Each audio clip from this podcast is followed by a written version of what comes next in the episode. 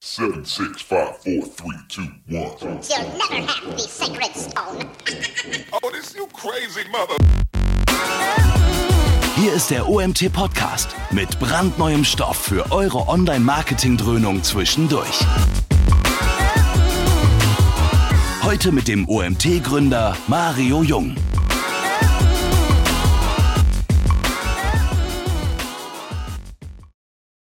So, mit ganz leichter Verspätung begrüße ich euch zu unserem nächsten Webinar. Ähm, Hintergrund ganz einfach, ihr seht, die Kamera von äh, Lars funktioniert leider nicht. Äh, sorry dafür, wir haben sie nicht zum Laufen gebracht. Ich glaube, es ist aber jetzt erstmal egal. Viele von euch kennen Lars schon. Lars ist bei uns schon als Gast dabei gewesen, dementsprechend schon zweimal. Das ist schon das dritte Webinar, was Lars bei uns hält.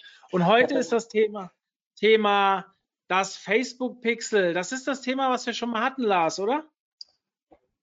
Genau, das Thema habe ich, glaube ich, mal 2017 oder so in einem Webinar behandelt, ähm, also schon vor einer ganzen Weile.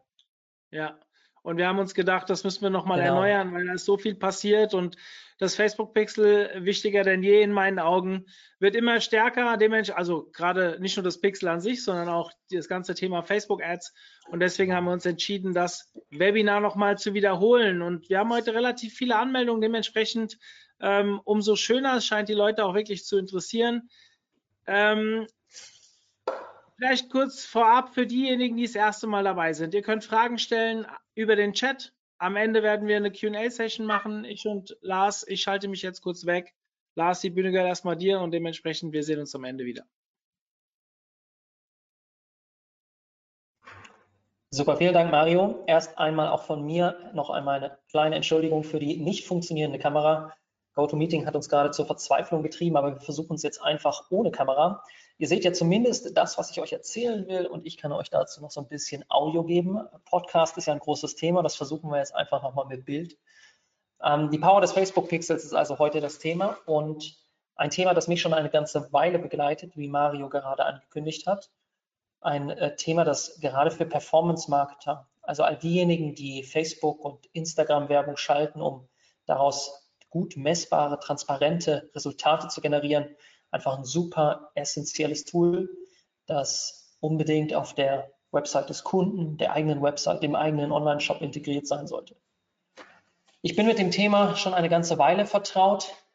Der eine oder andere mag vielleicht schon einmal mit mir in Kontakt gekommen sein, auf dem OMT, auf anderen Konferenzen, in Webinaren oder vielleicht auch einfach auf ähm, dem einen oder anderen sozialen Netzwerk, wo wir uns zu genau diesen Themen ausgetauscht haben.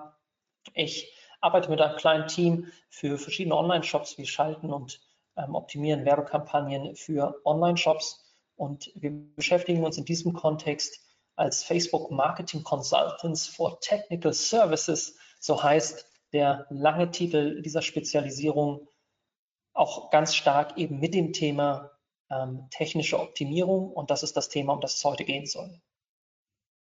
Ein Thema, das ich leider vorwegnehmen muss, weil es immer wieder in diesem Kontext angefragt wird, ist das Thema Datenschutz.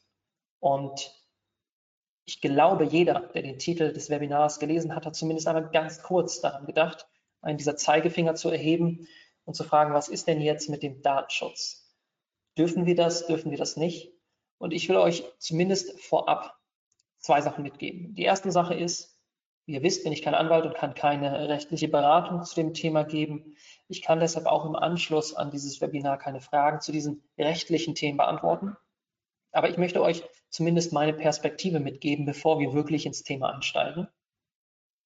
Wenn vor euch jemand steht und den Zeigefinger erhebt und sagt, aber was ist denn mit dem Datenschutz, dann muss man denjenigen immer erklären, dass es zwei Perspektiven ähm, gibt. Zwei Perspektiven auf dieses Thema. Die eine nämlich, das ist der eine Zeigefinger des Datenschutzbeauftragten, der hier im Kittel steht.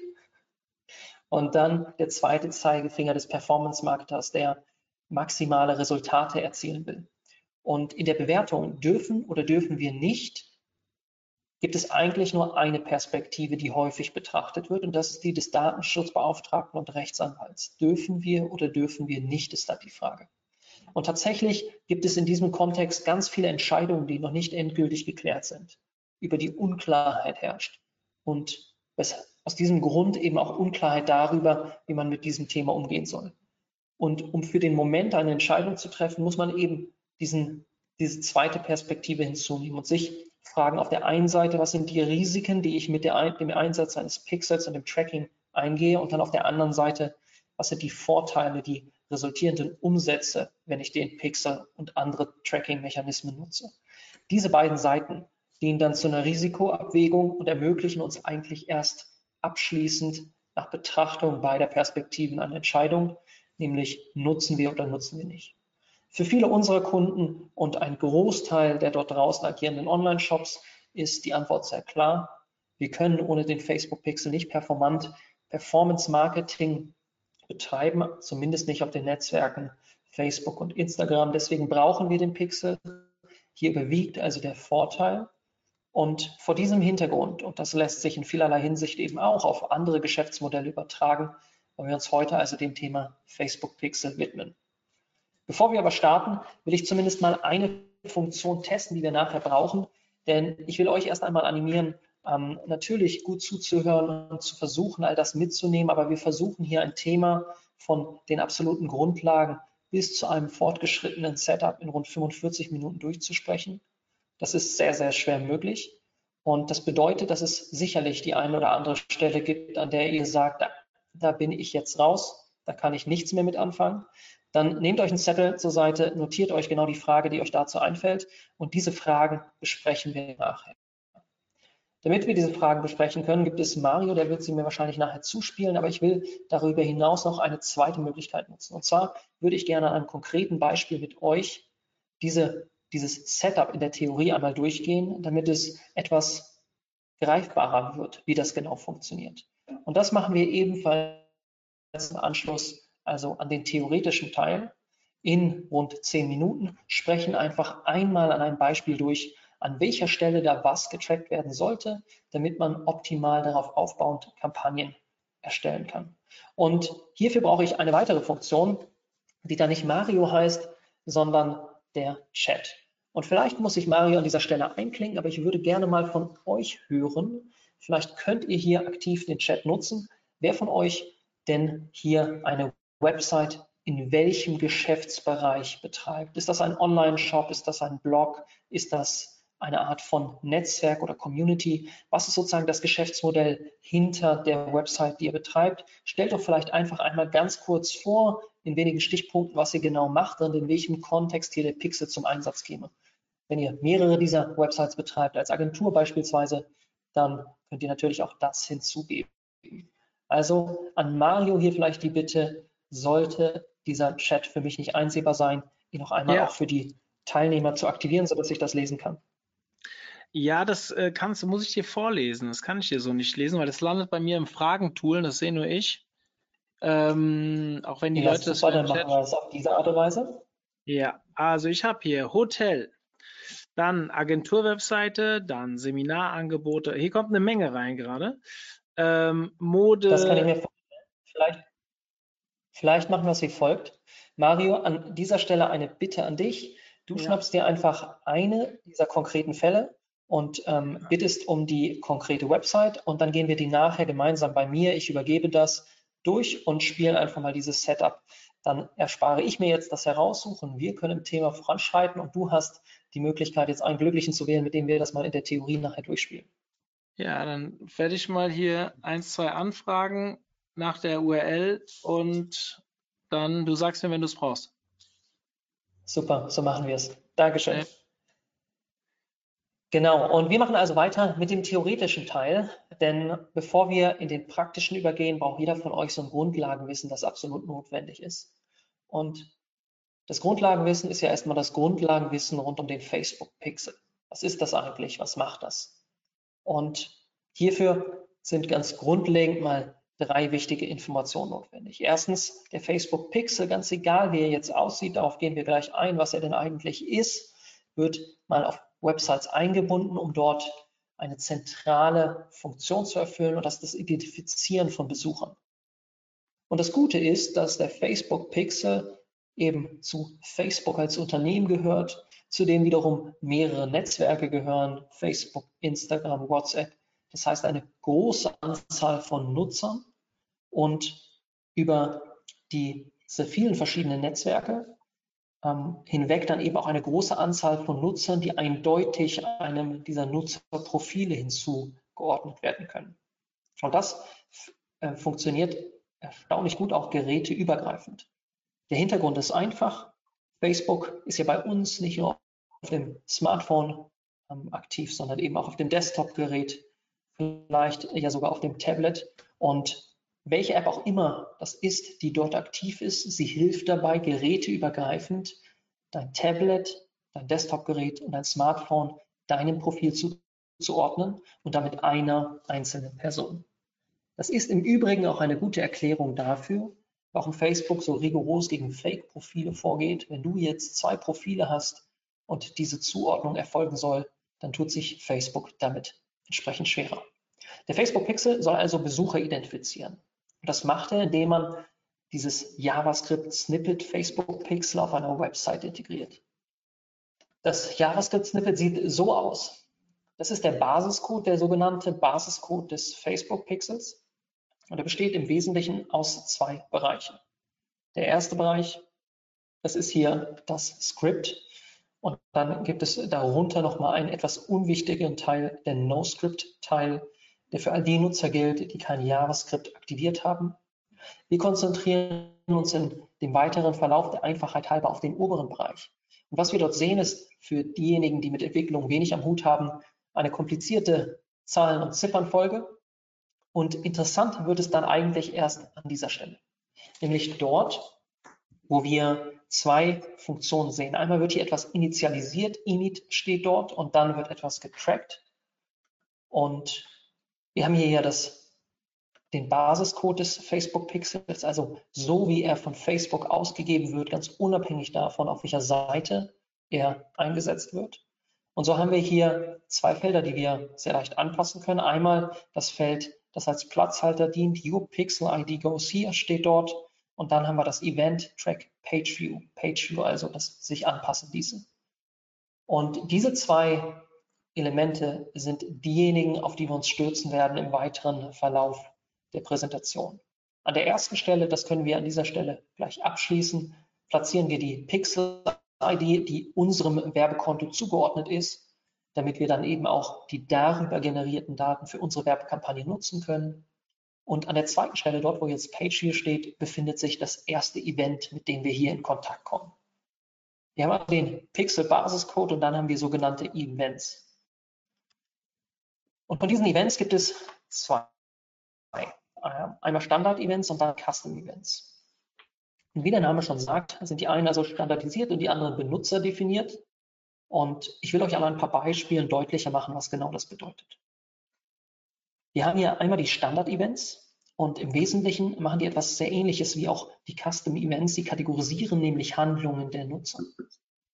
Nehmen wir mal an, ihr schaut in Google Analytics und ihr lasst euch anzeigen, welche Seiten wie viel Aufrufe erzielen. Dann ist das so ungefähr die Detailtiefe, die ihr erhaltet, wenn ihr einfach nur einmal von eurem Facebook-Pixel die Anzahl der sogenannten Page Views erfassen lasst. Das heißt, zählen lasst, wie oft denn eine einzelne Seite aufgerufen wird. Was wir jetzt wollen, ist, dass Facebook und auch ihr noch viel genauer kategorisieren könnt, was haben die Nutzer denn eigentlich auf der Website gemacht? Haben die dort ein Produkt angesehen? Haben die sich für ein Newsletter angemeldet? Haben die sich registriert? Das heißt, was Standard und in etwas anderer Form auch Custom Events machen, ist, sie kategorisieren die Handlung der Nutzer auf den Seiten ergänzend zu dem Standard Event Page View. Und sie ergänzen zusätzlich Metadaten. Nehmen wir mal an, hier kauft jemand etwas. Ja, was hat das denn gekostet? Was war das denn eigentlich? Das sind Metadaten, die ergänzend übergeben werden. Und das Schöne ist bei Standard-Events, wir können sie als Kampagnenziel im Rahmen unserer Werbekampagnen definieren und können sagen, Facebook, ich möchte eine Kampagne und die soll optimiert sein auf Standard-Event ABC. Beispiele für solche Standard-Events sind euch sicherlich schon vereinzelt geläufig. Einige von euch stecken tiefer in der Materie, andere vielleicht nicht. Beispiele wären hier View Content. ein Standard-Event, das Facebook definiert hat für den Aufruf einer Produktseite. Immer dann also, wenn eine Produktseite aufgerufen wird, feuert ihr ergänzend zu eurem Basiscode das Standard-Event ViewContent. Add to Cart, das Event, das ihr feuern solltet, wenn ein Nutzer ein Produkt zu eurem Warenkorb hinzufügt. Und dann abschließend das Standard-Event Purchase, das ihr, der Name sagt schon, feuert, wenn ein Produkt gekauft wurde. Wie sieht das jetzt konkret aus?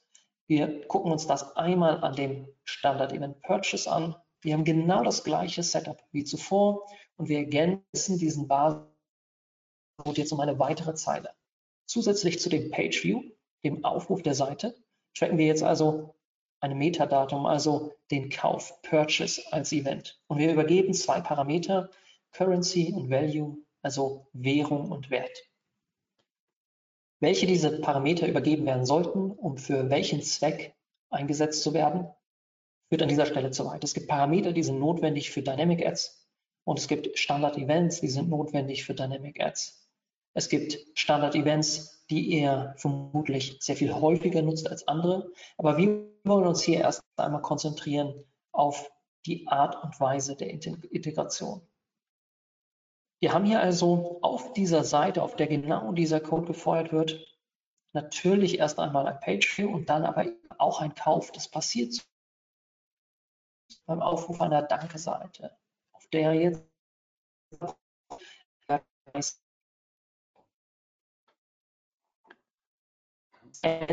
Standard-Events auch die sogenannten Custom, nutzerdefinierte Events integriert. Die Events. Sie sind eben nur nicht von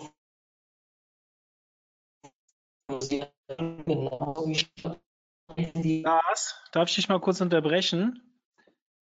Wir hören dich gerade nicht. Du hast ganz schlechten Empfang gerade. Hallo? Hallo, hallo?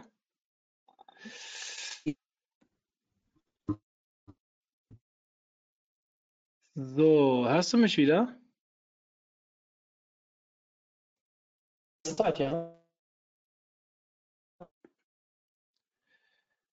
So, leider kann ich den Lars nicht mehr hören. Ich weiß jetzt gerade nicht, was los ist. Seine Verbindung scheint schlecht zu sein. So wie ihr mir schreibt, kommt es bei euch genauso schlecht an. Ähm, ja, ich mache nochmal meine Kamera aus, nicht, dass es an meiner Performance liegt.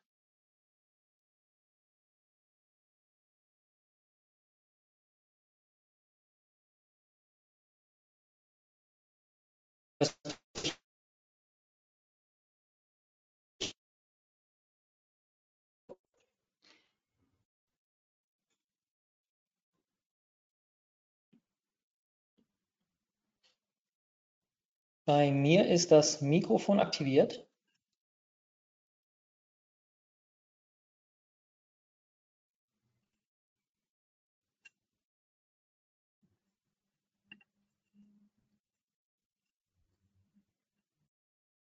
Oh, jetzt höre ich dich wieder. Sag nochmal was. Okay, jetzt aber erst, oder wie? Ja, ich habe dich eben schon gehört, nur mein Mikro war aus, als ich geantwortet habe. Ähm, so warst du ungefähr zwei Minuten weg. okay, an welcher Stelle soll ich denn weitermachen? Nur der Übersicht halber. Geh nochmal die, die, die letzte Folie rein, bitte. Ich sehe jetzt gerade. Dann sage ich es dir. Das fing ungefähr. Das war ja, die, genau. An der Folie, als du darüber gegangen bist, wurdest du stockig. Alles klar. Ich äh, würde also einfach mal an der Stelle einen Schritt zurückgehen und für Ja. diejenigen, die das später gucken, nehmen wir das einfach nochmal auf. Ja, das ist kein Problem. Wir können das auch rausschneiden, das Stück. Super, alles klar. Wunderbar. Also für all diejenigen, die jetzt hier noch dabei sind, wiederhole ich, was ich gerade gesagt habe, und zwar die Integration des Standard-Events. Wir haben eben darüber gesprochen, was Standard-Events machen. Sie klassifizieren Handlungen und ergänzen Metadaten. Und genau das sehen wir jetzt an diesem konkreten Beispiel. Denn dieses konkrete Beispiel ist der Basiscode des Facebook-Pixels, den wir zuvor schon gesehen haben und er ist ergänzt um eine einzelne Zeile. Diese Zeile ist die hier markierte Track Purchase mit zwei Parametern, Currency und Value. Das bedeutet, wir haben auf dieser Seite, auf der jetzt also dieser, dieses Standard-Event integriert wird, idealerweise einen Purchase, einen Kauf, der getrackt werden sollte und der zwei Parameter erfüllt. Es ist nämlich ein Wert von 30 US-Dollar, der hier generiert wurde und dieser Wert wird hier festgehalten über die Parameter Value und Currency. Es gibt jetzt verschiedene Standard-Events, wie wir besprochen haben. Und diese Standard-Events, die beschreiben immer unterschiedliche Szenarien. View Content für den Aufruf der Produktseite, Add to Card für das Hinzufügen zum Warenkorb, Purchase für den Kauf. Es gibt noch viele, viele weitere und all diejenigen unter euch, die jetzt keinen Online-Shop betreiben, die kann ich versichern, es gibt auch für euer Geschäftsmodell passende Standard-Events, die ihr nutzen könnt und auf die ihr dann eben eure Kampagnen optimieren könnt. Das also gleich vorweg. Es gibt aber ergänzend dazu auch, wie bereits angesprochen, die Möglichkeit, Custom Events zu nutzen. Und Custom Events machen in erster Linie nicht viel anders als Standard Events. Sie sind eben nur nicht standardisiert. Und das bedeutet, sie kategorisieren genauso wie Standard Events Handlungen. Sie ergänzen Metadaten. Aber ihr könnt selbst beliebig festlegen, was genau sie da an Informationen übergeben und welche Aktion sie für euch ins Werbekonto schreiben und damit für euch trackbar machen. Die einzige Besonderheit, und die ist tatsächlich erwähnenswert, ist, dass Custom Events nicht als Kampagnenziel dienen können. Anders also als Standard Events.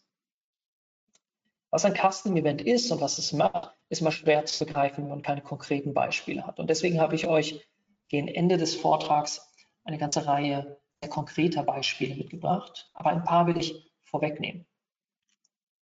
Beispiele für solche Custom Events sind zum Beispiel Time on Site. Bedenkt hier immer, den Namen dieses Custom Events könnt ihr selber festlegen. Es könnte auch Zeit auf der Seite heißen.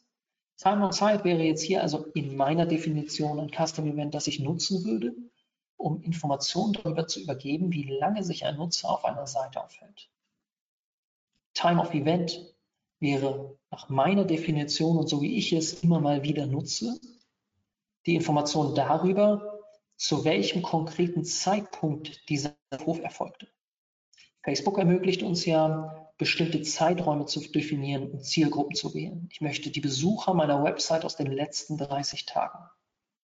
Aber wenn ich eine große Marketingkampagne fahre oder TV-Werbung schalte, dann geht es nicht darum, Zeiträume zu definieren, dann geht es darum, Zielgruppen zu erstellen, die an bestimmten Tagen zu bestimmten Uhrzeiten auf der Seite waren. Und diese Metainformation könnte ich mit, seinem solchen, mit einem solchen Custom Event übergeben. Der Login-Status ist vielleicht für diejenigen greifbar, die in irgendeiner Art und Weise eine Community betreiben, so wie Mario hier mit dem UMT. Sinnvoll wäre ja zu unterscheiden, ob ein Nutzer jetzt aktuell eingeloggt ist oder nicht, um ihn dann basierend auf dieser Information hat er einen Account und loggt sich dadurch ein oder hat er ihn nicht, unterschiedliche Angebote anzubieten. Diejenigen, die vielleicht schon eingeloggt sind, die kriegen immer die aktuellsten nächsten Webinare angezeigt. Und diejenigen, die nicht eingeloggt sind, kriegen vielleicht die am meisten angesehenen Webinare der Vergangenheit angezeigt, um sie dazu zu bewegen, sich dafür, um sie anzuschauen, also für den OMT anzumelden. Wie sieht das jetzt konkret aus? Ich habe dafür mal den Basiscode hier entfernt und zeige euch tatsächlich nur das Custom Event, das ihr also hier mit Track Custom einleitet und alles, was darauf folgt, ist dann allein euch überlassen. Timer wäre jetzt hier ein Beispielname, Time on Site ein Beispielparameter, 30 eine Beispielinformation, die ich mit diesem Parameter übergebe. 30 könnte stehen für Millisekunden, für Sekunden, für Minuten was auch immer ihr definiert und unter welchen Bedingungen ihr dieses Custom Event feuert. Diejenigen, die Erfahrung mit Google Analytics, also allgemein mit der Webanalyse haben, die kennen ja Events auch aus diesem Kontext. Die wissen, dass man Events in der Regel nutzt, um bestimmte Handlungen und das Ausführen dieser Handlungen festzuhalten. Und genau so könnt ihr auch Events hier im Facebook-Kontext verstehen und Custom-Events insbesondere, weil sie eben sehr beliebig anpassbar sind. Wie gesagt, ich gebe euch noch eine ganze Reihe praktischer Beispiele im Anschluss und wir besprechen dann ein ganz konkretes Beispiel, eine Website eines Teilnehmers, um mal dazu darüber zu diskutieren, was man hier machen könnte. Aber zunächst sprechen wir über die Integration, denn die stellt die meisten Nutzer vor Herausforderungen und damit meine ich nicht nur kleine Online-Shops, kleine Blogs, kleine Communities, sondern selbst die größten, die es dort draußen auf dem Markt gibt. Nahezu jedes Werbekonto, das wir übernehmen, wird erst einmal auf Fehler in diesem Bereich untersucht. Was bedeutet, wir prüfen als erstes einmal, wurde hier genau das, was ich euch jetzt mitgeben werde, korrekt umgesetzt? Oder gibt es gegebenenfalls Fehler? Und selbst Online-Shops, die Millionen Euro im Jahr machen, machen hier grobe Fehler, verlieren damit Daten und eben auch die Möglichkeit, auf Basis dieser Daten dann korrekt Werbekampagnen aufzusetzen. Es gibt im Wesentlichen drei Möglichkeiten, einen Pixel aufzusetzen. Und die will ich hier nur am Rande erläutern. Die einfachste oder am leichtesten, leichtesten verständliche Variante ist wahrscheinlich über eine Anpassung des Templates, des Themes, des Codes letztlich. Also dem Webentwickler sagen, hey, bau doch mal den Pixel ein. Oder wenn ihr in der Lage seid, das selbst zu tun, selbst den Pixel in das entsprechende Template oder Theme zu bauen. Facebook liefert dafür super Anleitungen. Das muss ich euch im Rahmen dieser Präsentation nicht erklären. Ich schreibe hier beispielhaft Template, weil das viele aus dem WordPress-Kontext kennen. Aber für die verschiedenen Systeme gibt es dann auch wieder verschiedene Bezeichnungen. Letztlich ist gemeint, ihr baut ihn manuell in den entsprechenden Code, der dann nachher im Frontend eurer Website ausgibt. Die zweite Variante ist das Verwenden eines Plugins und ich denke, das ist tatsächlich auch die gängigste. Nutzt ihr WordPress oder WooCommerce oder Shopify oder Magento oder Shopware? Es gibt für alle diese Systeme ein Plugin, das es extrem einfach macht, den Facebook Pixel auf eurer Seite zu integrieren. Und das es vor allen Dingen sehr einfach macht, auch die relevanten Standard-Events zu integrieren. Zu jedem in jedem Fall das richtige Event zu feuern. Wenn der Nutzer auf den Warenkorb-Button klickt und wenn er einen Kauf tätigt und auch immer die richtigen Parameter zu übergeben, das erfordert ein bisschen Vorarbeit und Erfahrung. Ein Plugin nimmt einem genau diese Vorarbeit ab. Es feuert also die Standard-Events auf genau den richtigen Seiten und übergibt gegebenenfalls auch genau die richtigen Informationen. Die dritte und von mir favorisierte Variante, weil sie eben sehr flexibel ist und mir gerade als externen Dienstleister viel Flexibilität ermöglicht, ist der Tag Manager, den man auch sehr gut in Kombination mit einem der oben genannten Beispiele nutzen kann. Ein Tag Manager macht hier wieder ein ganz neues Thema auf, über das es im OMT-Kontext im Übrigen auch passende Webinare gibt. Aber der Tag Manager, um es einfach zu erklären, ermöglicht mir als Marketer der bei den meisten Kunden ja nicht in der Lage ist, einfach Änderungen am Code vorzunehmen, ermöglicht mir als Marketer, als externem über eine Web-Oberfläche Veränderungen am Facebook Pixel und den Events vorzunehmen, indem ich dort in dieser Web-Oberfläche diese Änderungen einspiele, definiere, wann Events gefeuert werden und welche Informationen übergeben werden und dann diese Änderungen auch auf der entsprechenden Website zu veröffentlichen. Wenn ihr gar keine Erfahrung habt, weder mit dem Tag Manager noch mit Entwicklung, dann empfehle ich euch für das System, das ihr nutzt, das entsprechende Plugin herauszusuchen. Die meisten dieser Plugins erfordern nur die Angabe der Pixel-ID und dann ist der Pixel entweder im Basis-Setup oder ergänzt schon um Standard-Events sauber in euer System integriert. Wenn ihr das manuell macht, solltet ihr in der Regel auf zwei Sachen achten. Das erste, und das sind diese zwei Regeln der Integration, ist, dass der Basiscode, das, was ich euch ganz zu Beginn gezeigt habe, auf jeder Unterseite integriert ist und immer als erstes lädt. Denn wenn ihr diesen Basiscode ladet, dann könnt ihr danach immer nur die jeweilige Zeile zum jeweiligen Event nachladen und Facebook führt die alle dann in eurem Werbekonto unter eurer ID zusammen. Der Basiscode also immer auf jeder Unterseite und als erstes. Und dann den Eventcode auf den jeweiligen Unterseiten oder Interaktionen, je nachdem, was hier für eine Information übergeben wird. View Content als Information würde man entsprechend auf der Unterseite der Produktseiten feuern, also direkt nach dem Aufruf.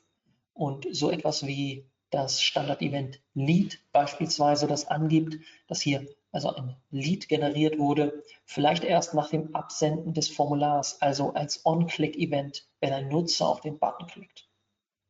Haben also den Basiscode, der als erstes geladen wird, und dann die Events-Codes anschließend, je nachdem, unter welchen Bedingungen sie geladen werden müssen, immer abhängig davon, was sie als Information übergeben. Und wenn ihr das gemacht habt, wenn also auf eurer Seite diese Information übergeben wird, der Basiscode integriert ist und der Eventcode, dann habt ihr eine Reihe von Möglichkeiten zu prüfen, ob diese Integration geglückt ist. Der Pixel Helper ist vermutlich der Klassiker der Konferenz- und Webinarbühnen, wenn man das so sagen darf.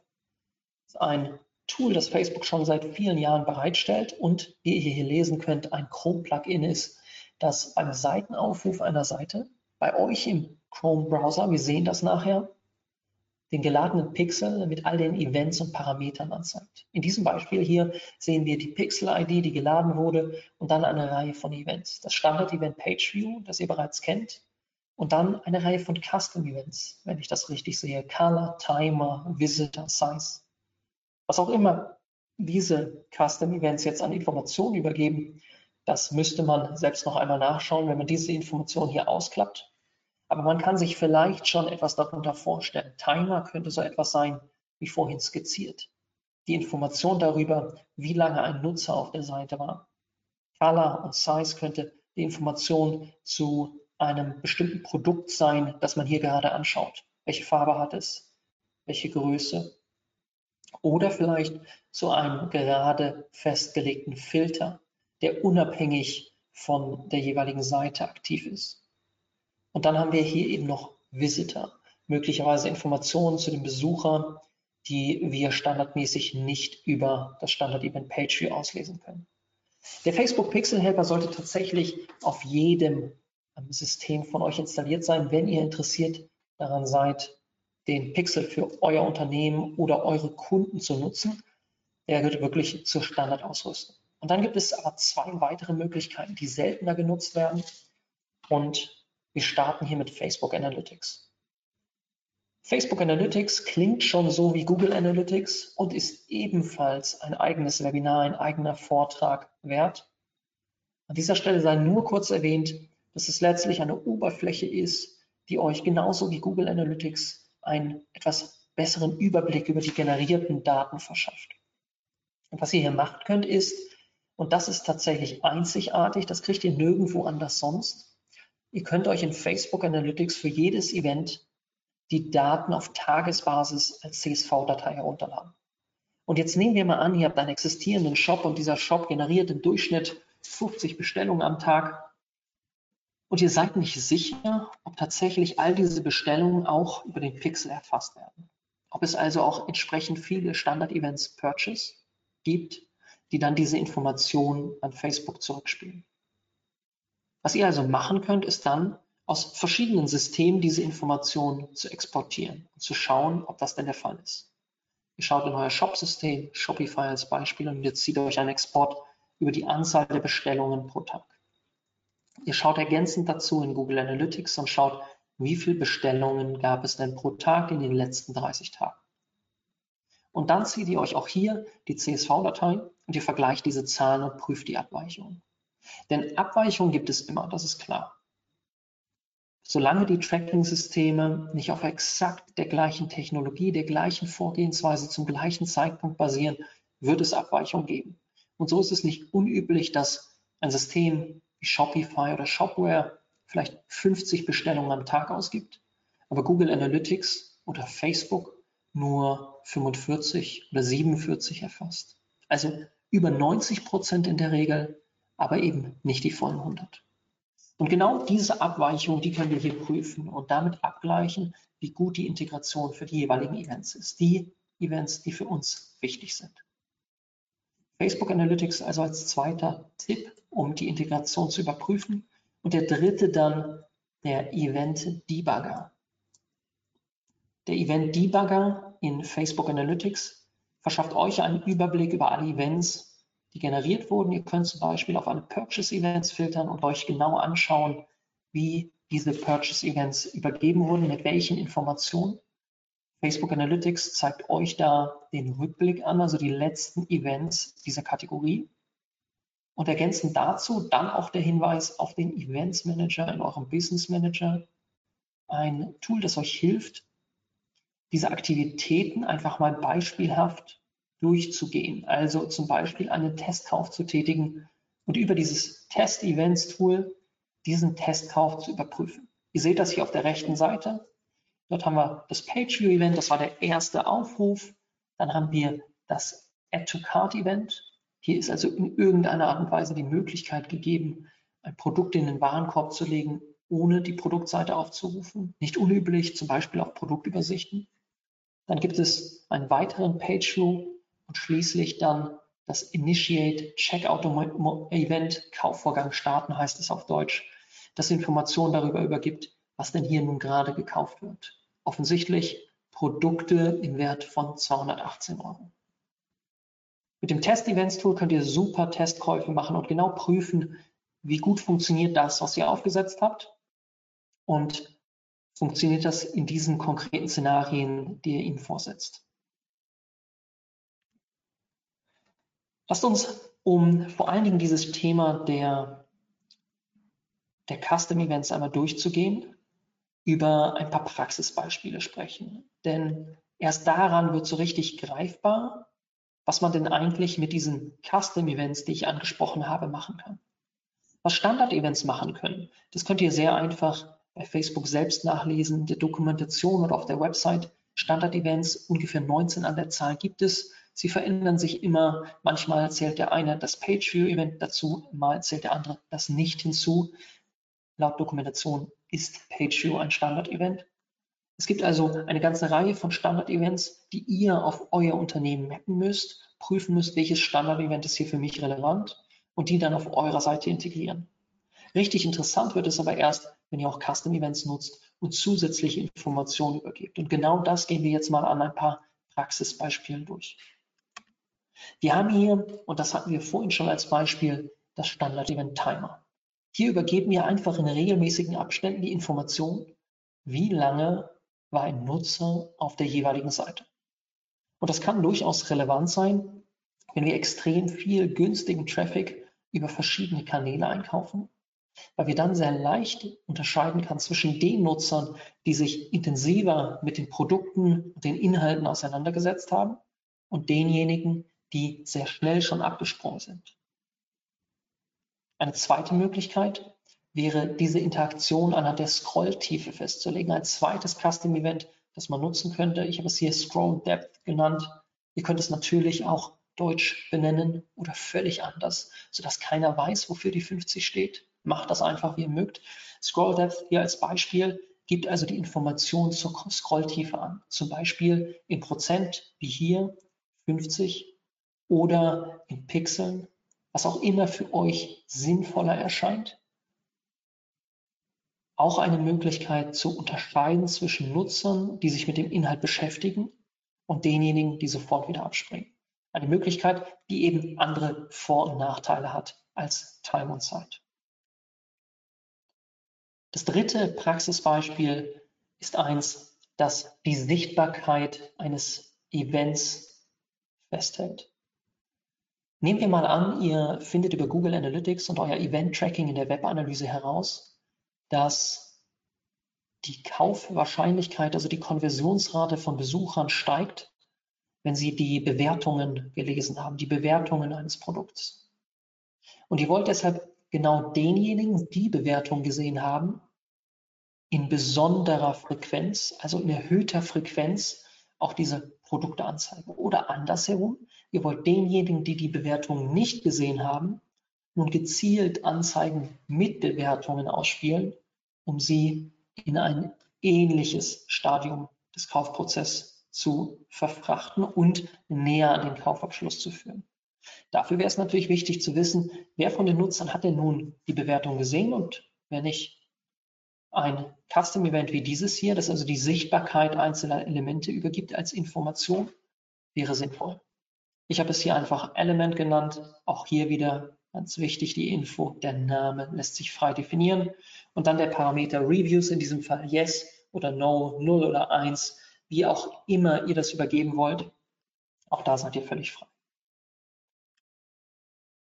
Ein Custom Event, das ich relativ häufig nutze, wenngleich es mittlerweile nicht mehr in dieser Komplexität notwendig ist, ermöglicht uns hier Metadaten über den Besucher in unseren Kampagnen zu verwenden.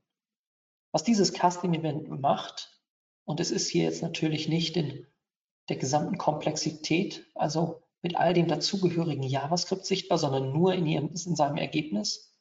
Was dieses Custom Event Visitor macht, ist, Metainformationen über den Nutzer und seinen ganz konkreten Besuch zu übergeben. Dieses Event liest also aus, welche Quelle der Nutzer hat. Kommt er in diesem Fall von Facebook? Welches Medium und welchen Kampagnennamen diese entsprechende, dieser entsprechende Aufruf hat? Welche Browser-Einstellungen zur Sprache der Nutzer hat? In diesem Fall DE. Und dann eben auch Informationen zu dem Zeitpunkt seines Aufrufs. In diesem Beispiel also der Aufruf am 21.11.2019 um 8.45 Uhr. Was hilft uns das? Nun, wenn wir jetzt eine große Marketingkampagne fahren, zum Beispiel TV-Werbung schalten oder einen großen TV-Auftritt haben. Ich hatte Kunden, die waren bei der Höhle der Löwen. Das ist so ein großer TV-Auftritt, der viel Traffic verspricht. Dann wollen wir diese Nutzer von denen wir genau wissen, was sie gesehen haben und wie viel sie über unsere Marke wissen, vielleicht im weiteren Verlauf unterschiedlich ansprechen, also anders ihnen die nächste fehlende Information mitgeben, um sie zum Kaufabschluss zu treiben. Oder um mal mit dem DHDL Höhle der Löwen Beispiel zu spielen, vielleicht wollen wir ihnen, wenn sie nach der ähm, während der Sendung die Seite aufgerufen haben, in den Folgetagen dann die Information mitgeben, in welchem der Läden in ihrer Umgebung denn nun das Produkt verfügbar ist. Und das ist nur sehr schwer möglich, wenn man die üblichen Möglichkeiten von Facebook nutzt, um Zielgruppen zu erstellen. Denn Facebook ermöglicht uns immer zu sagen, gib mir die Besucher der letzten sieben Tage und dann schließt die der letzten drei aus aber wenn wir damit arbeiten würden, müssten wir ja jeden Tag die Zielgruppe anpassen, um immer nur die Besucher zu integrieren, die zu dem konkreten Datum und der konkreten Uhrzeit auf der Seite waren. Mit dieser Information hier, übergeben in Form eines Custom Events, können wir das auch mit einer einmalig erstellten Zielgruppe realisieren. Das nächste Beispiel, jetzt in diesem Fall eins von einer Konferenz, auf der ich gesprochen habe, hier haben wir ein Custom Event, das die Information zum Targeting der Kampagne übergibt. Das heißt, die Information, wie das Interesse, das wir in unseren Kampagnen genutzt haben, der nun aussah, um dann zu unterscheiden, auch vielleicht in der Webanalyse, vor allen Dingen aber nachher im Retargeting, über welche Anzeige und welches Interesse wir den Nutzer initial auf unsere Seite gezogen haben. Das Targeting also hier aufgefüllt mit der Information, wie das Interesse der Kampagne aussah. Auch da wieder die Information, ihr könnt das ganz beliebig befüllen. Ein weiteres Beispiel aus meiner Historie. Ich habe lange Zeit bei T3N gearbeitet. Ein Name, der vielleicht dem einen oder anderen bekannt ist. Und als Head of Online Marketing habe ich dort unter anderem eben auch das Thema Facebook betreut. Und da haben wir relativ schnell dann angefangen, mit solchen Custom Events zu arbeiten. Hier ein Beispiel, das Custom, Events, Custom Event T3N Artikel. Ich bin nicht sicher, ob es immer noch aktiv ist. Es war zumindest im letzten Jahr, als ich das einmal prüfte, war es abgespeckt. Da wurde diese Information des Tags nicht mehr übergeben, aber ich will euch an diesem Beispiel trotzdem erläutern, was man damit machen könnte, wenn man denn nun ein Content-Portal betreibt. Wir übergeben hier ein Custom Event T3 Artikel. Wir geben Metainformationen über den Artikel, der nun gerade gelesen wird. Immer also, wenn ein Nutzer einen Artikel gelesen hat, zum damaligen Zeitpunkt haben wir übergeben, was der Artikeltyp, Bildergalerie in dem Beispiel, was ist das Ressort, in dem er sich bewegt, Marketing, was sind die Tags, die diesem Artikel zugeordnet werden, Tags im Übrigen, die automatisch den Artikeln zugeordnet wurden, Facebook und PPC. Und wer ist der Autor? Meine Wenigkeit. So waren wir in der Lage, Kampagnen aufzubauen, die genau auf diesen Informationen basieren. Also der Information, ein Nutzer hat in der Vergangenheit schon Artikel zum Thema Facebook und PPC gelesen. Deshalb könnten wir ihm jetzt das passende Produkt dafür anbieten, zum Beispiel den dazugehörigen T3N Guide, den ich zusammen mit T3N herausgebracht habe. Abschließend noch ein weiteres Beispiel, das gerade für Online-Shops super relevant ist. Was wir häufig vergessen ist, dass gerade bei Online-Shops, die ein großes Portfolio, ein großes Produktportfolio anbieten, viel Informationen zum Verhalten der Nutzer schon während ihrer Suche übergeben werden und wir diese Informationen dann auch in unseren Kampagnen nutzen können. Hier habe ich euch ein Beispiel mitgebracht, das speziell gedacht war für einen Shop, der Schuhe verkauft.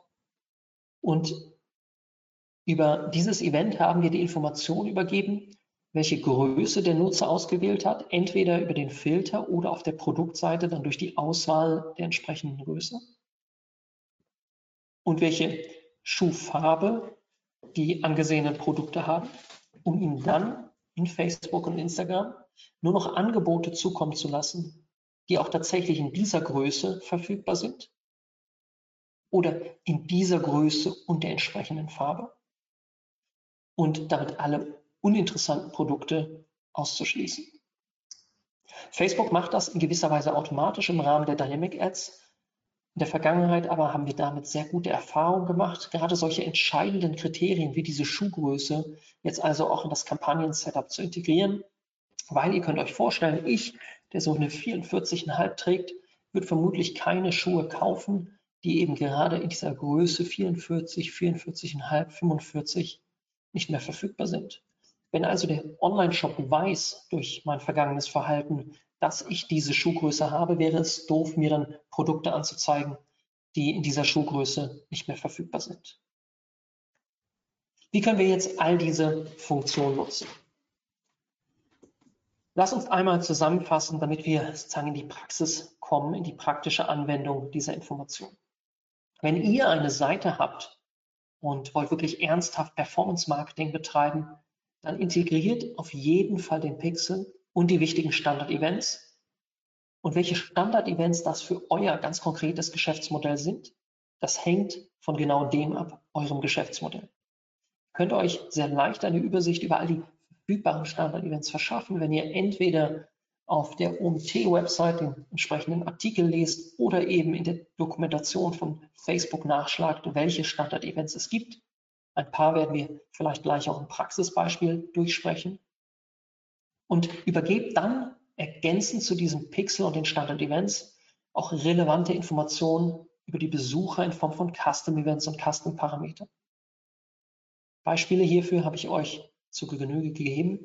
Die könnt ihr euch im Anschluss auch nochmal nachschauen, wenn ihr nicht so schnell wart im Notieren. Und dann der dritte wichtige Hinweis, wenn das Setup abgeschlossen ist, prüfe es mit den Tools Pixel Helper, das Chrome Plugin, Facebook Analytics und dem Events Manager in eurem Business Manager. Bevor wir jetzt zu dem ganz konkreten Praxisbeispiel kommen, will ich zumindest an einer Stelle noch einmal auf eine Möglichkeit hinweisen, das Thema noch zu vertiefen. Wir haben auf OMT natürlich viele Inhalte, die Mari und sein Team bereitgestellt haben, um sich da reinzufuchsen. Es gibt einen sehr ausführlichen Artikel auch zu dem Facebook Pixel. Wer tatsächlich einen Online-Shop betreibt, der kann ergänzend dazu, und das will ich an dieser Stelle erwähnen, mit dem T3N-Guide, den ich veröffentlicht habe, ähm, sich sehr viel tiefer noch in das Thema reinfuchsen. Dort geht es dann eben nicht nur um den technischen Part, sondern auch die Kampagnenstruktur. An dieser Stelle aber würde ich Mario bitten, sich doch einmal zuzuschalten und mir mal ein Beispiel mitzugeben, an dem wir durchgehen können, wie man so ein Setup umsetzen könnte. Ja. Ich mache mir dafür schon mal den Browser auf und dann ziehen wir uns das gleich mal im Konkreten rein. Ja, ich habe äh, diverse Leute angeschrieben, um eine Auswahl zu kriegen, aber mir hat tatsächlich nur eine Dame ihre konkrete URL zurückgeschickt, deswegen würde ich sagen, wir nehmen die. Ähm, Mhm. Und zwar www, und jetzt muss ich buchstabieren, Mhm. F-J-E-L-L-A ELLA. Mhm. Punkt World. Ja, das wird mir doch schon angezeigt. Schmuck für Bergliebhaber. Okay. Wunderbar. Also wir gehen mal davon aus, dass das hier ein Online-Shop ist. Wir akzeptieren grundsätzlich natürlich mal Google Analytics und den Facebook Pixel. Und wir sehen allerdings auch, dass der Datenschützer hier schon den ersten Finger heben würde, weil der Facebook Pixel bereits geladen wird. Hier oben ist der Facebook Pixel Helper, den ich angesprochen habe. Da mir das aber alles relativ egal ist, drücken wir hier noch einmal OK und schauen uns mal kurz ein bisschen um. Wir haben hier die ganzen Produkte integriert und wir werden wahrscheinlich auch relativ schnell rausfinden, mit welcher Software der gebaut ist. Ich nutze hier ein weiteres ähm, Browser-Plugin, das mir einen Überblick darüber verschafft, ähm, auf welchem System das basiert. Wir sehen, hier ist Yoast im Einsatz, WordPress, vermutlich ist es ein WooCommerce-Shop. Richtig, hier sehen wir es dann auch. Und auf diesem WooCommerce-Shop ist der Pixel ja bereits integriert. Wir sehen das hier. So, der Facebook Pixel Helper gibt uns jetzt an diesem konkreten Beispiel ein paar Informationen. Erstens, das Standard-Event, das ähm, wir besprochen haben, der Page View sollte auf jeder Seite gefeuert werden. Und dann Informationen, die Facebook automatisch ähm, an das eigene System sendet, nämlich Informationen zu ähm, Mikrodaten, die hier ausgelesen wurden, Schema.org, Data Layer, OpenGraph, JSON-LD, Metadaten, die also auf dieser Seite hinterlegt wurden und dann Button-Clicks, die automatisch ähm, erkannt werden. So, wir gucken uns jetzt mal die Angebote an und gehen sozusagen in den Shop rein. Wir sind auf einer Kategorieseite. Wir schauen uns auch hier wieder an, was übergeben wird. Vermutlich wurde das realisiert über ein Plugin, denn das ist eben bei diesen Systemen wie WooCommerce als Beispiel sehr einfach möglich. Wir sehen hier die Alpenspiegelung, die Holzohrringe. Und wir sehen hier schon das erste Thema, das man sich anschauen könnte. Immer dann, wenn wir hier so ein kleines Aufruf, Ausrufezeichen im Pixel Helper haben, ähm, gibt es unter Umständen ein Problem. Wir gucken uns mal kurz an, was hier der Fall ist. Das ist tatsächlich auch eines der gängigsten Probleme. Die erste Information ist schon mal wichtig und gut und richtig. View Content wird hier als Standard-Event übergeben. Das heißt, hier wird also gekennzeichnet, dass dieser Aufruf der Aufruf einer Produktseite ist. Und es werden automatisch auch wieder vermutlich über das Plugin Informationen von, von Parametern übergeben, die Produktgruppe, die hier definiert wurde. Wir haben hier einen Wert 14, der ist korrekt, denn das Produkt ist ja rabattiert. Wir haben ja offensichtlich auch eine Plugin-Version, die übergeben wird. Das ist allerdings nicht so wichtig. Und dann haben wir den Content-Namen, die Currency und wissen somit ähm, auch im Aufsetzen der Zielgruppen, welche Nutzer haben sich beispielsweise Produkte angeschaut, die mindestens 10 Euro wert waren. So, bei dem Hinzufügen in den Warenkorb müsste jetzt also das nächste Event gefeuert werden und vermutlich ist das auch tatsächlich passiert. Eben hat man gesehen, dort ist noch ein Event reingesprungen. Wir haben hier aber auch das Event noch einmal, wenn wir den Add to Card aufrufen. Das kann man halten, wie man möchte, denn tatsächlich ist es ja so, dass ähm, der Klick auf diesen Button hier schon das Produkt in den Warenkorb legt und viele machen dann den Fehler, ähm, nicht das Hinzufügen des Produkts durch diesen Button-Klick, sondern den Aufruf der Seite selbst als Add-to-Cart-Event zu definieren. Hier aber ist es korrekt gemacht. Das Produkt ist jetzt im Warenkorb und wir haben das Add-to-Cart-Event mit all den notwendigen Informationen. Aber wir sehen genauso wie eben auch, dass bei dem Add-to-Cart-Event hier also ein Ausrufezeichen daneben steht. Und das Problem, das der Pixel-Helper hier ausgibt, ist, dass ein passender Produktkatalog fehlt.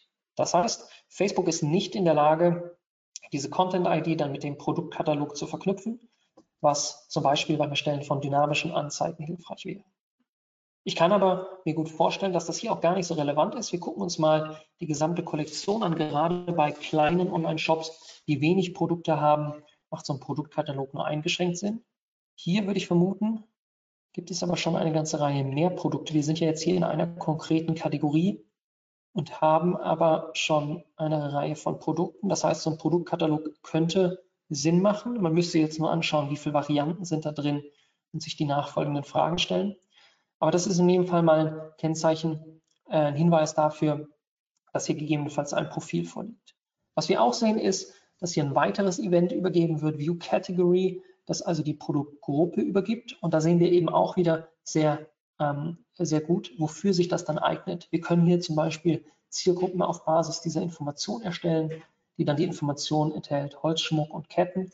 Wir spielen also diesem Nutzer nur noch Holzschmuck aus oder wir spielen ihm nur noch Ketten aus. Was auch immer hier der entscheidende Parameter ist, das wäre eine Möglichkeit, ähm, diese Information dann in Kampagnen zu nutzen. Was könnte man jetzt ergänzend hier einbauen, ist ja die große Frage. Und da haben wir eine ganze Reihe über ähm, Standard und über Custom Events gesprochen. Naheliegend wäre natürlich jetzt hier erstmal das Standard Event Lead, wenn ein Nutzer sich hier für den Newsletter anmeldet. Und ich mache das einfach mal. Meine E-Mail-Adresse ist ja ohnehin öffentlich. Ich registriere mich hier und dann sehen wir hier, Facebook hat automatisch den Button-Click detected, wie es so, so schön heißt. Mehr ist aber nicht passiert. Auch hier wäre ähm, zusätzlich das Standard-Event Lead noch hilfreich gewesen, das dann die Information übergibt, dass ein Nutzer sich angemeldet hat für den Newsletter. Die Frage ist natürlich, okay, warum ist das relevant? Das ist hier ein Footer, das macht doch eh kaum einer. Nun, vermutlich wird man sich an verschiedenen Stellen der Seite für den Newsletter anmelden können. Und wenn man gerade vor großen und wichtigen ähm, Events wie zum Beispiel Black Friday oder dem Weihnachtsgeschäft gezielt auf den Newsletter aufbauen möchte, um ähm, über diesen Newsletter dann direkt an die Nutzer zu verkaufen, wenn es in den Werbenetzwerken selbst sehr teuer wird, dann freut man sich, wenn man in der Historie schon einmal im Rahmen eines Webinars gehört hat, das Standard-Event Lead wäre hilfreich, denn genau die Nutzer, die sich dort angemeldet haben und über das Standard-Event Lead erfasst wurden, kann man dann zumindest mal aus den Kampagnen ausschließen. Weitere Events, die natürlich hier hilfreich sein könnten, sind jetzt eben Events ähm, wie Custom Events, ähm, die wir angesprochen haben, ähm, zu den gewählten Filtern, wenngleich das ein bisschen über diese Category abgedeckt ist, also über die Information, dass es sich hier um Holzschmuck bzw. Ketten handelt. Und dann natürlich Custom Events, die uns Informationen darüber geben, wann ein Nutzer konkret die Seite aufgerufen hat und ähm, äh, wie intensiv er sich mit den Informationen hier auseinandergesetzt hat. Time on Site zum Beispiel oder Scrolltiefe.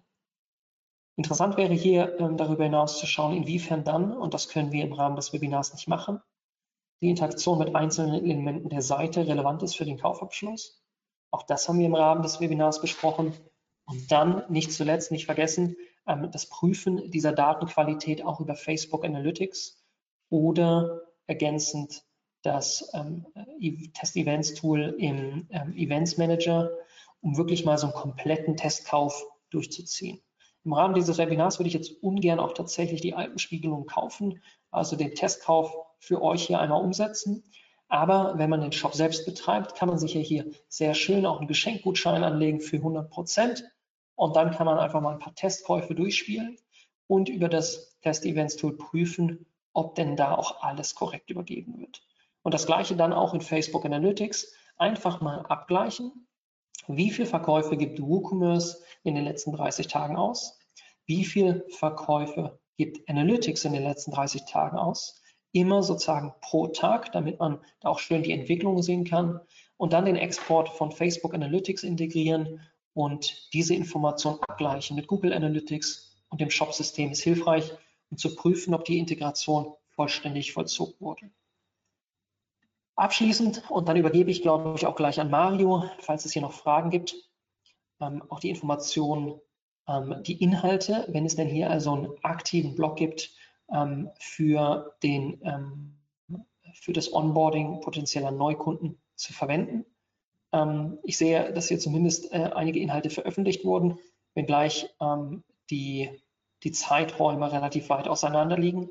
Wenn man hier sehr aktiv einen Blog betreibt, dann gibt es tatsächlich auch bei WordPress gute Möglichkeiten ähm, über Plugins ähm, diese Informationen, die hier hinterlegt wurden, zum Beispiel die ähm, Kategorien und die Tags, ähm, in den Data Layer zu schreiben und in einem Tag Manager dann äh, für ein Custom Event zu nutzen oder das natürlich selbst zu entwickeln und die Informationen einfach an Facebook direkt zu spielen und zu sagen, hey, okay, alle Nutzer, die sich diesen Artikel hier angesehen haben, Ähm, die sind ähm, vielleicht besonders geeignet, unsere ähm, Kollektion ähm, zu betrachten, die sich hier jetzt um äh, große Frauen in, in, im Bergsport ähm, dreht.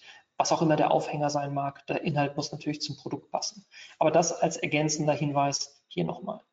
Tatsächlich liegt der Teufel im Detail. Das heißt, neben dem Pixel-Helper, den ich immer schnell zeigen kann und an dem ich konkrete Beispiele durchgehen kann, ist also jetzt Facebook Analytics und das Test-Events-Tool relevant. Aber an dieser Stelle würde ich sagen, haben wir hier schon ein paar Beispiele durchgespielt und einfach mal geprüft, wie das Setup hier aussieht, was man gegebenenfalls noch ergänzen könnte. Lead haben wir hier festgestellt und dann natürlich der Katalog, den man nutzen könnte. Und da würde ich sagen, holen wir doch mal Mario wieder rein, der vielleicht ja noch die eine oder andere Frage hat. Oh ja, ähm, tatsächlich sind ein paar Fragen reingekommen und du hast sie mit dem äh, Tool insofern verrückt gemacht, dass sie alle wissen wollen, wo sie dieses Tool finden. Ich weiß nicht, ob du es mhm. gesagt hattest, ging auch an mir vorbei. Ist, eine, ist das ein Chrome-Plugin? Genau, das ist ein Chrome-Plugin. Deswegen habe ich auch gerade über den Chrome-Browser dann diese entsprechende Seite aufgerufen. Wenn ihr Facebook Pixel Helper googelt, dann ähm, solltet ihr relativ schnell auch zum ähm, Chrome App Store kommen. Ähm, ich glaube, er heißt so. Jedenfalls gibt es dort dieses Plugin von Facebook bereitgestellt. Facebook selbst hat auch Unterseiten, die dieses Plugin erklären. Ähm, das gibt es in genau dieser Art und Weise auch für Pinterest. Ähm, also wenn ich jetzt hier nochmal ähm, auf den Browser wechsle, dann sehen wir hier oben rechts die Variante für, das ist nicht die Variante, sorry, das ist der Pinterest Pin-Button. Das ist auch nicht.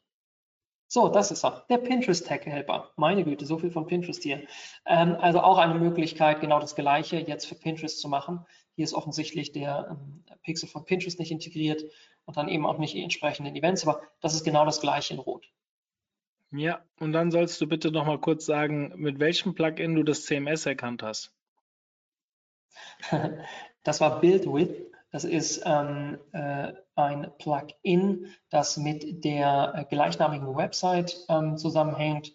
Über BuildWith kann man äh, nachschauen, wie die Verbreitung von bestimmten Systemen im äh, Web äh, aussieht. Also das heißt, ähm, wie viel der Seiten laufen auf WordPress, wie viel der Seiten nutzen Shopify und so weiter und so fort.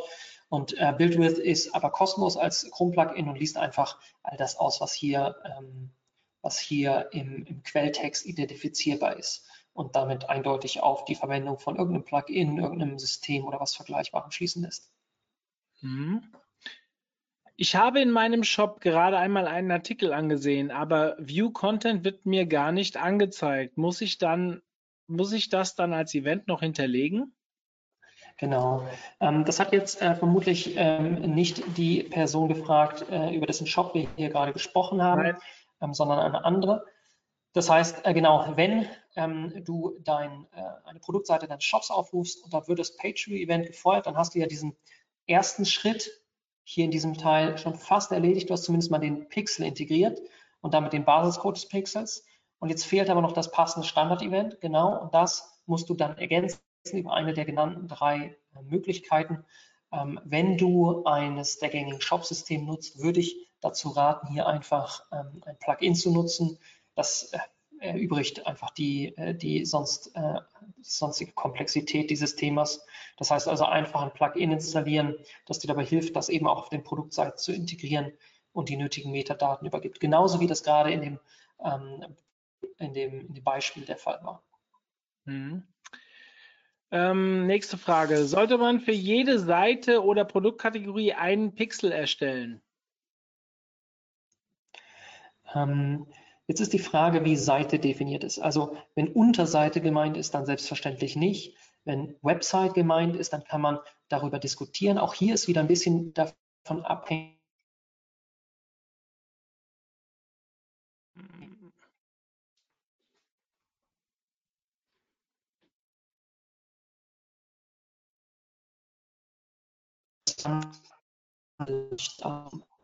wenn wir online dann macht es natürlich wenig Sinn, den gleichen Pixel zu verwenden, dieses Rings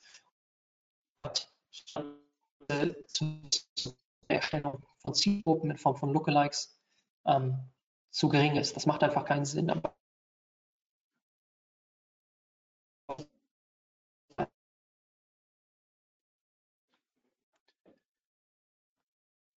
Antwort habe, empfehle ich in der auch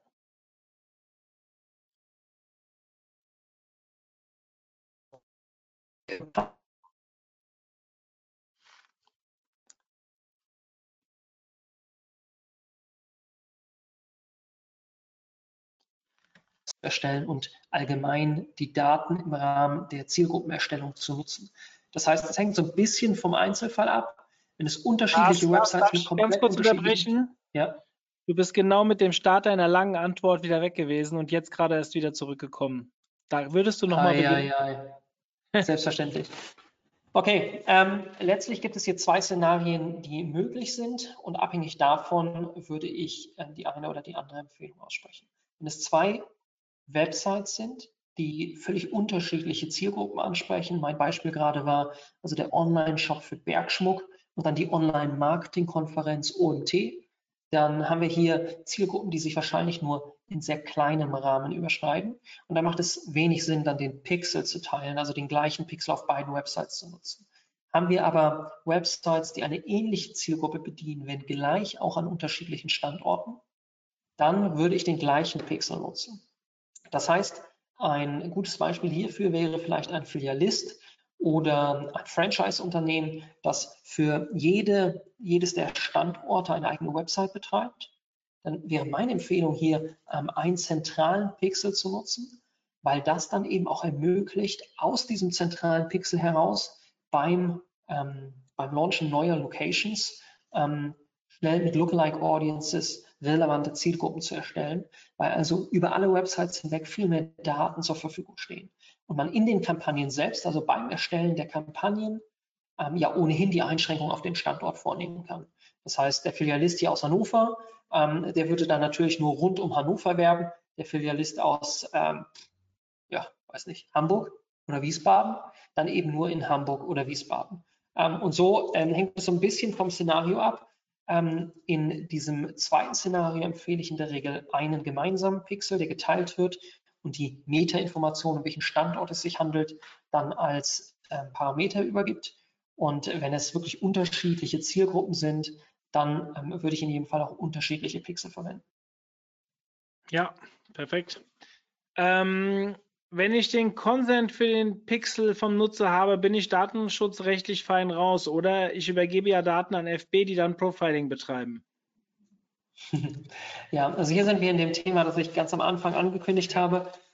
Ich kann keine rechtliche Empfehlung zu dem Thema ähm, geben. Die Frage ist hier vor allen Dingen immer, wie hast du den Consent eingeholt? Also das heißt, in, äh, in welchem Umfang? Auch da gibt es sehr unterschiedliche Auslegungen, was tatsächlich notwendig ist. Ich kann also nur darauf verweisen, hier ähm, jemanden zu befragen, der kompetent und tief im Thema steckt. Und ganz wichtig, das habe ich zu Beginn auch ähm, erwähnt, diese zweite Perspektive reinzuholen. Das heißt, sich auch zu fragen, wie viel Wert hat denn jetzt überhaupt die Integration des Pixels mit den jeweiligen Informationen ähm, für den letztlichen Unternehmenserfolg, also den generierten Umsatz und Gewinn. Hm. Ähm, Custom Events funktionieren dann aber auch nicht mit einem Facebook Pixel Plugin, oder? Doch, die funktionieren auch mit einem Facebook Pixel Plugin. Wichtig ist auch hier diese zwei Grundregeln der Integration, die ich genannt habe. Die erste Regel ist, der Basispixel lädt auf jeder Seite und als erstes.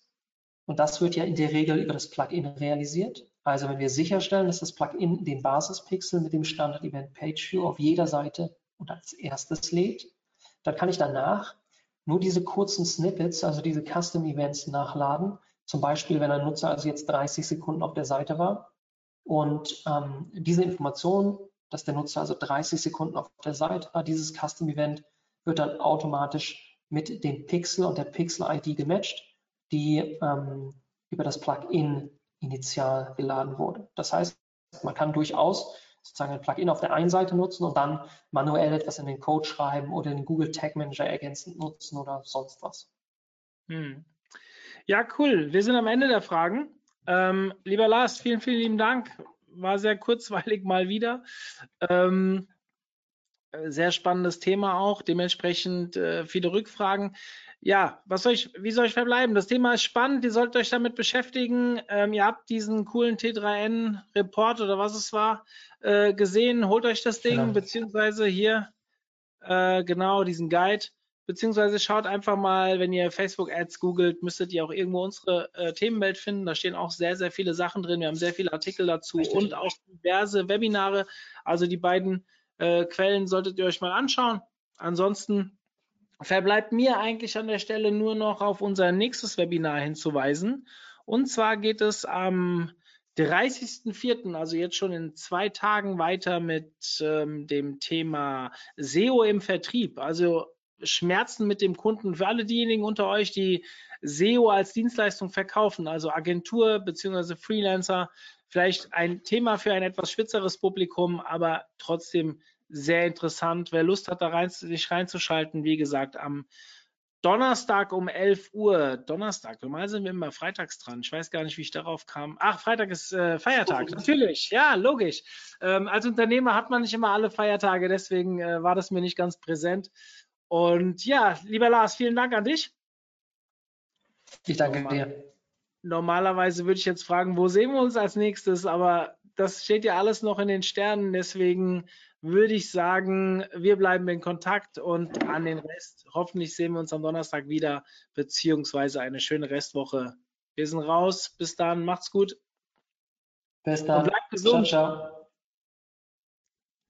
So.